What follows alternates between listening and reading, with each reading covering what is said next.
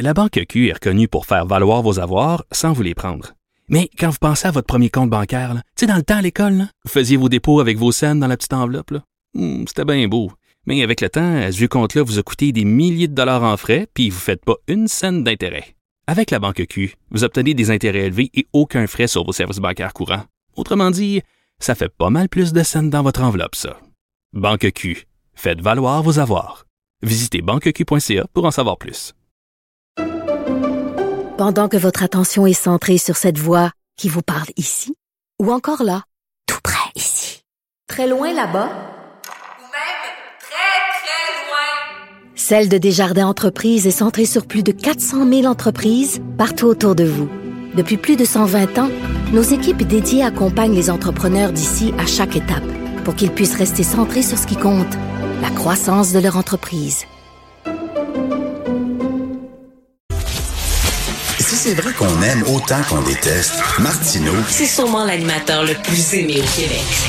Vous écoutez Martineau. Cube Radio. Le vendredi, nous discutons avec l'essayiste et journaliste Jérôme Blanchet-Gravel. Salut Jérôme. Salut Richard. Jérôme, t'es un fier conservateur. Hein? Euh, euh, T'écris d'ailleurs dans l'excellent magazine français Causeur que j'aime bien. Comment tu vois la candidature de Éric Zemmour? Euh, On lit beaucoup de textes sur Éric Zemmour et à chaque fois on dit le candidat d'extrême droite. Qu'est-ce que tu penses de cette étiquette qu'on lui accole? Hum, extrême droite, je trouve ça un peu fort. C'est certainement un personnage de droite. Je pense que là-dessus, aucun doute. Euh, extrême droite, euh, non, parce que l'extrême droite, euh, c'est la droite révolutionnaire. C'est- c'est- C'est-à-dire, c'est vraiment la droite qui vise ce qu'on appelle la révolution conservatrice. Euh, Et la révolution conservatrice, ce n'est pas conservateur euh, dans l'histoire des idées politiques. là. C'est c'est vraiment en fait le, le fascisme. L'extrême droite, c'est le fascisme. Hmm. Et Éric Zemmour, tant qu'à moi, n'est pas un fasciste. Euh, par contre, c'est quelqu'un euh, d'extrêmement, effectivement, conservateur et traditionnaliste, là, au sens où on l'entend aujourd'hui. Euh, c'est fascinant. Ça va être une élection absolument fascinante, surtout s'il réussit à passer au deuxième tour. Euh, c'est possible, même si euh, récemment euh, il a perdu des points dans les sondages parce que bon, on va en parler, mais moi je trouve qu'il joue un peu trop à la rockstar et peut-être que ça va ça va lui nuire. Euh, tu as vu un peu son passage à Marseille. Euh, Monsieur Zemmour a fait un doigt d'honneur à une militante antifa. Donc sur les réseaux sociaux, euh, euh, on a beaucoup déploré ce geste-là qu'on a, on a considéré comme indigne d'un pré- d'un futur président à, à la République, euh, de la République. Euh, Monsieur Zemmour aussi cette semaine, euh, on le rappelle aux auditeurs, a, pub- a publié, oui, sur YouTube euh, et sur d'autres plateformes, sa vidéo de candidature qui est déjà en partie censurée. C'est quand même assez incroyable, mais en même temps, c'est, on, est-ce qu'on est vraiment surpris. Euh, T'as vu la, vidéo, Richard? J'imagine, non Tu l'as, tu l'as écouté Oui, oui, quand- lorsqu'il a annoncé sa candidature, j'ai- Uh-huh. j'ai trouvé ça très, très pompeux, là, avec la musique derrière et tout ça. J'en parlais avec euh, Mathieu Bocoté. Lui, il trouvait ça solennel, plutôt. Moi, je trouvais ça pompeux. Je sais pas. Toi, euh, quand t'en penses quoi? Ouais, pompeux, euh, j'ai- j'aime le, j'aime le mot. C'est pas mal, euh, c'est pas mal mon impression aussi. Oui. Et c'est sûr que euh, ce serait difficilement transposable au Québec, là. Euh, et c'est très passéiste. Je, me- je disais à un ami, euh, bon, on- pour expliquer aux, aux auditeurs, euh, bon, Éric Zemmour fait vraiment l'apologie euh, de l'histoire de France. C'est quasiment une, une revue de l'histoire de France euh, sur le début de sa vidéo. Donc, il commence même euh, euh, avec euh, les chevaliers. Quoi, des, euh, c'est des, des extraits de, de films de chevaliers. Donc, on est vraiment dans la France des châteaux. Et c'est un peu comme si François Legault, dans une vidéo de promotionnelle de, de la CAC, faisait l'éloge des coureurs des bois. C'est un peu fort, là, non, non, mais ça passe bien dans le contexte français, mais quand tu dis pompeux, c'est- ben c'est ça. C'est peut-être un abus de, de décorum. Mais enfin, c'est quand même très bon hein, sur le plan euh, audiovisuel. euh, c'est très bon, mais c'est très passiste. C'est-à-dire que Hmm. on connaît les problèmes d'immigration en France. Ils sont énormes, mais le risque, c'est vraiment de, de l'affrontement entre cette France des châteaux et l'islam des chameaux. hein. C'est ma formule. Ah, J'aime bien j'ai- ça. J'ai- J'aime J'ai bien. déjà utilisée.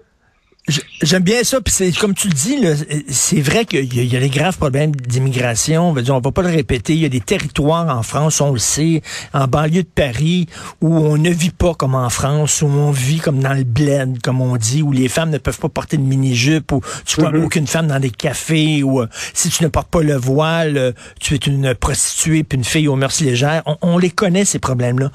Mais moi, mm-hmm. la crainte que j'ai avec Éric Zemmour, c'est que c'est justement, c'est tellement la France des, des, châteaux, puis les, les, racines et tout ça, que finalement, il va discréditer les gens qui se posent des questions sur l'immigration. Tu comprends en disant, vous êtes toute une gang de vieux schnocks qui vous ennuyez du temps des chevaliers. C'est ça, c'est un peu donjon dragon, tu sais, euh, comme vision. il y a un risque de folklorisation. Puis, tu sais, euh, toi et moi, Richard, on n'est pas les, les plus euh, bobos de la gang. Tu sais, je pense que si on critique ce côté-là de Zemmour, je pense qu'il faut l'entendre. On n'est pas des, euh, mm-hmm. on va pas caricaturer euh, Zemmour. Donc, euh, ben c'est ça. Écoute, le risque, c'est de la, polarisation extrême. Est-ce qu'on peut arriver à une sorte de compromis en France où effectivement on met un terme à un climat anti-français qui, qui est très présent, qu'on dénonce depuis des années, sans rejeter quand même le, métissage en gestation. On peut, la France ne pourra pas retourner complètement à la France euh, ben, d'autres, fois et va devoir quand même accepter un minimum euh, de métissage. On le voit notamment dans, la musique actuellement populaire en France, euh, je veux dire la, musique française. Et, euh, qu'on entend sur les ondes, il y, a des rythmes africains euh, dans la et puis c'est pas c'est pas c'est pas mal, tu, comprends euh? Écoute là, il y a eu un sondage et le plat préféré des Français c'est le couscous là. Mais mais, mais ah tu sais justement à mettre l'éclairage sur les ratés de l'immigration, c'est qu'on oublie qu'il y a eu des réussites aussi.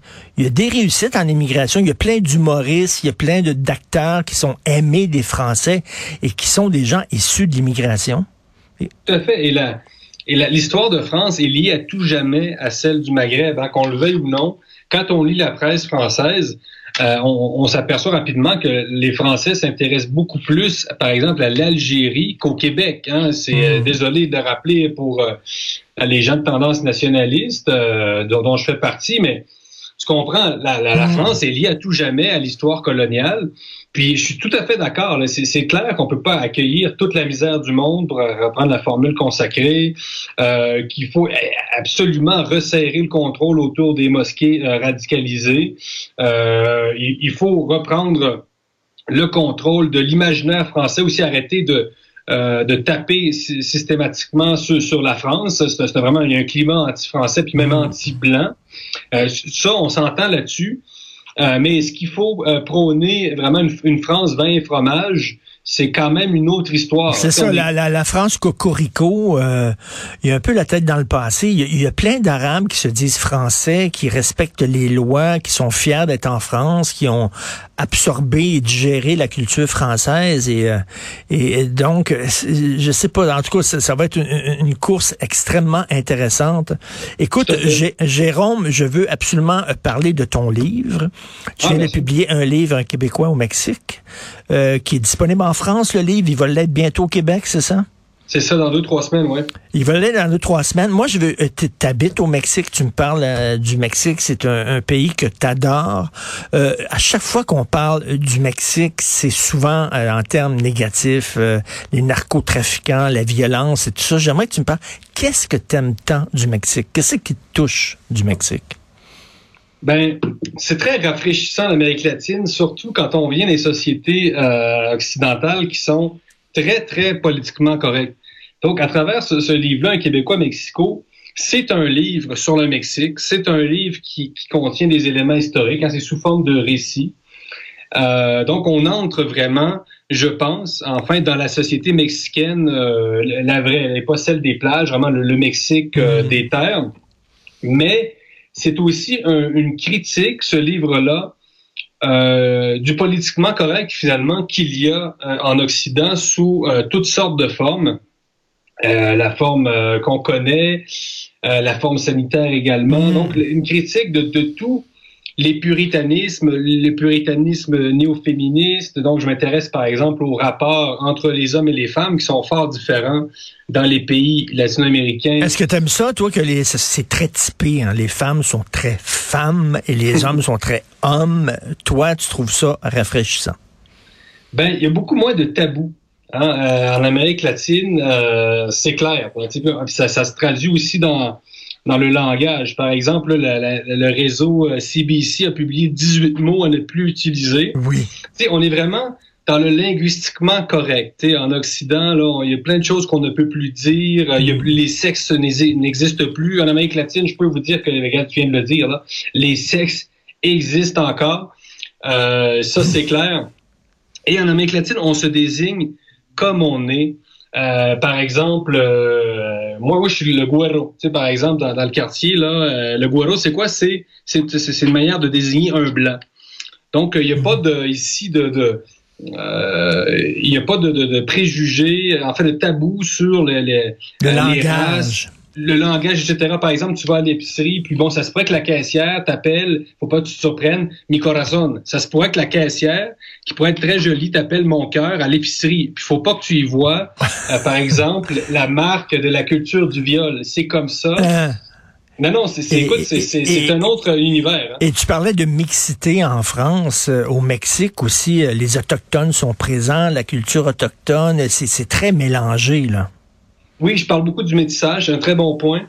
Euh, donc, le, Mexique, l'Amérique latine est une des sociétés les plus métissées euh, au monde. Donc, je fais aussi une, sorte de, pas dire une apologie du métissage, mais euh, ça a beaucoup de, de bienfaits.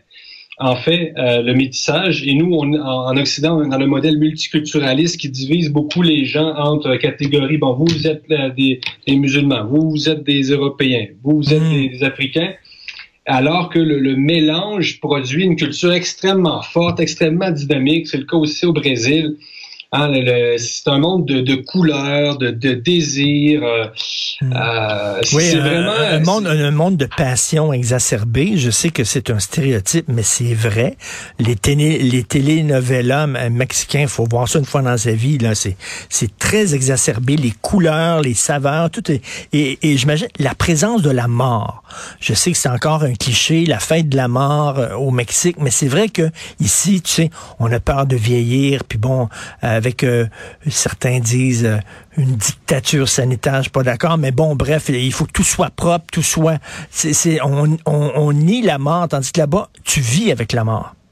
Tout à fait. C'est pas un cliché, hein. ni, le, côté passionnel, euh, ni le côté acceptation de la mort ne sont des clichés. Hein. en fait, là. donc oui, le, le, Mexique en particulier, avec sa mythologie, sa culture, euh, puis le, jour des morts en est le parfait exemple. C'est un monde qui euh, qui accepte ben, ben, beaucoup plus la réalité de la mort que les occidentaux, qui euh, ben, c'est des sociétés en Occident où la, la, perte du sentiment religieux a mené à une perte de sens aussi. Là. Mm. Donc euh, c'est ça. L'Amérique latine est une société très chevaleresque. c'est très très très chevaleresque. Et puis, un autre point, euh, une, autre dimension dont je parle beaucoup, ben, c'est la violence. Hein. Tu parles de la mort. Euh, donc, c'est drôle de voir au Mexique cohabiter cette espèce de, de, valorisation de la mort avec la, violence. Euh, donc, comme ça fait un drôle de de jeu d'opposition, comment dire. enfin, vous savez que le Mexique est... un pays où c'est 45 000 homicides par année. Euh, beaucoup de disparitions, beaucoup d'enlèvements. Donc, les, Mexicains doivent au, euh, au, quotidien composer avec la réalité de la mort et ça s'entremêle dans leurs croyances et leurs superstitions. Donc c'est très très euh, c'est fascinant. Ben, c'est c'est pimenté, comme leur bouffe là, exactement. Là, tout toutes les émotions sont exacerbées. Alors par rapport à, à à l'Amérique du Nord qui tend à être fade, qui tend à, là-bas au contraire c'est totalement l'inverse. Donc écoute, il y a combien de personnes qui viennent à Mexico? À Mexico, c'est une ville de 22 millions de personnes. bon, 22 millions de personnes, ça doit être hallucinant. Donc, ton livre euh, sort dans deux, trois semaines. On s'en reparlera. Écoute, quand le livre va être sorti, mais il est disponible en France. Donc, un Québécois à Mexico de Jérôme Blanchet-Gravel. Merci, Jérôme. Bon, oui, merci euh, bon week-end. Salut. Bye. Merci.